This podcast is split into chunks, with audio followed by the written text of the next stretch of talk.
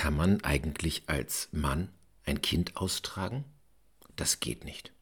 Es gibt eben Dinge, trotz aller Gleichberechtigung, die kann man als Mann nicht machen. Männer können keine Kinder austragen. Dieses Erlebnis, dass da etwas in einem heranwächst, das zur Welt kommen möchte, das kleine Finger hat und Augen und, und eine Seele, das ganz frisch ist und eine unverwechselbare Person werden möchte, die kann man als Mann nie haben. Es sei denn, man hat eine Frau, die einen daran teilhaben lässt. Aber ich glaube bis heute, das ist nicht wirklich das Gleiche. Männer können aber doch Kinder bekommen. Denn manchmal wachsen in Frauen und in Männern Ideen und Gedanken heran, die sind wie ein Kind.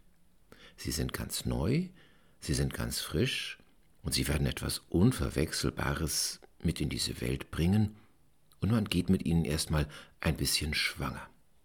Zuerst sind sie vielleicht noch ganz klein und zart. Trotzdem machen sie einen Angst, weil man weiß nicht genau, was daraus werden soll, weil es ja etwas Fremdes ist, etwas Neues. Und dann können sie einen vielleicht sehr, sehr glücklich machen, aber vielleicht stellen sie auch alles in Frage. Weil das Neue, das da in der Welt ist, ist einfach so unbekannt. Man weiß nicht, was es sein wird aber vielleicht erscheint auch alles in einer neuen, frischen Farbe. Und dann schließlich werden sie geboren, diese Gedanken. Und wenn es gut ist, dann ist die Freude groß und eine neue, spannende Welt liegt vor uns. Wir feiern jedes Jahr Weihnachten. Da feiern wir, dass Gott in der Welt geboren wird, dass er neu geboren wird. Das ist bei uns oft mit vielen Traditionen umrankt, so dass wir gar nicht merken, worum es da eigentlich geht.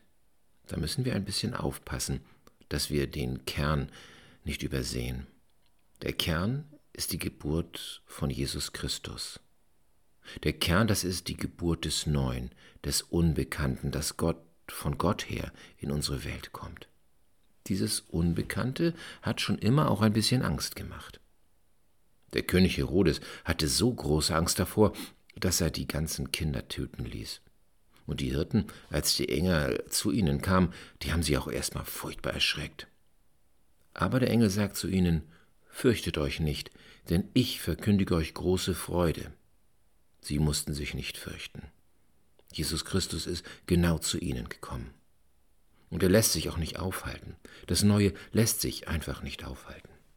Für mich ist es immer wieder beeindruckend, dass das größte Fest, das wir in Deutschland feiern, im Zentrum die Geburt des Neuen hat, des Unbekannten, das von Gott her in unsere Welt eindringt, das alles neu und frisch macht. Im Zentrum steht die Geburt des unendlichen Gottes, der unter den Bedingungen dieser Welt ins Leben kommt. Schauen wir in sein Gesicht, schauen wir in das Neue, das Unbekannte, das da werden will. Amen. Ich lese aus der Apokalypse des Johannes.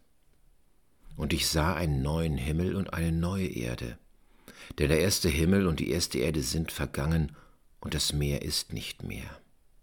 Und ich sah die heilige Stadt, das neue Jerusalem, von Gott aus dem Himmel herabkommen, bereitet wie eine geschmückte Braut für ihren Mann. Und ich hörte eine große Stimme von dem Thron her, die sprach, Siehe da, die Hütte Gottes bei den Menschen, und er wird bei ihnen wohnen, und sie werden sein Volk sein, und er selbst, Gott mit ihnen, wird ihr Gott sein. Und Gott wird abwischen alle Tränen von ihren Augen, und der Tod wird nicht mehr sein, noch Leid, noch Geschrei, noch Schmerz wird mehr sein, denn das Erste ist vergangen. Amen. Ich möchte mit dir beten. Lieber Vater im Himmel, oft macht uns das Neue Angst, auch dann, wenn es von dir herkommt, weil wir nicht wissen, was uns erwarten wird. Wir leben jetzt in einer Welt, in der vieles neu werden muss, anders werden muss. Es hat sich vieles verändert durch den Coronavirus. Lass uns keine Angst haben. Lass uns neue Wege finden. Lass uns erkennen, was das bedeutet, was für Wege das sind, was da Neues werden will. In der Christnacht, da schauen wir auf dein, auf dein Kind, auf deinen Sohn. Du kommst in diese Welt.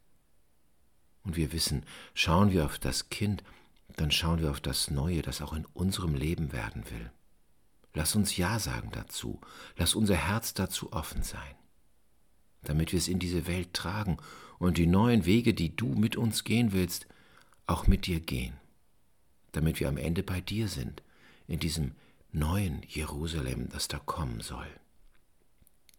Lieber Vater im Himmel, wir bitten jetzt auch ganz naheliegend für alle Menschen, die jetzt große Belastungen tragen müssen, vor allem in den Schulen und in den Kindergärten und in den Krankenhäusern und Altenheimen. Dort spürt man die Belastung am stärksten, aber auch dort, wo Menschen einsam sind. Gib, dass wir Wege und Mittel finden, immer besser damit umzugehen und dass wir miteinander einen guten Weg gehen in dieser schwierigen Zeit. Amen. Vater unser im Himmel, geheiligt werde dein Name, dein Reich komme, dein Wille geschehe, wie im Himmel so auf Erden.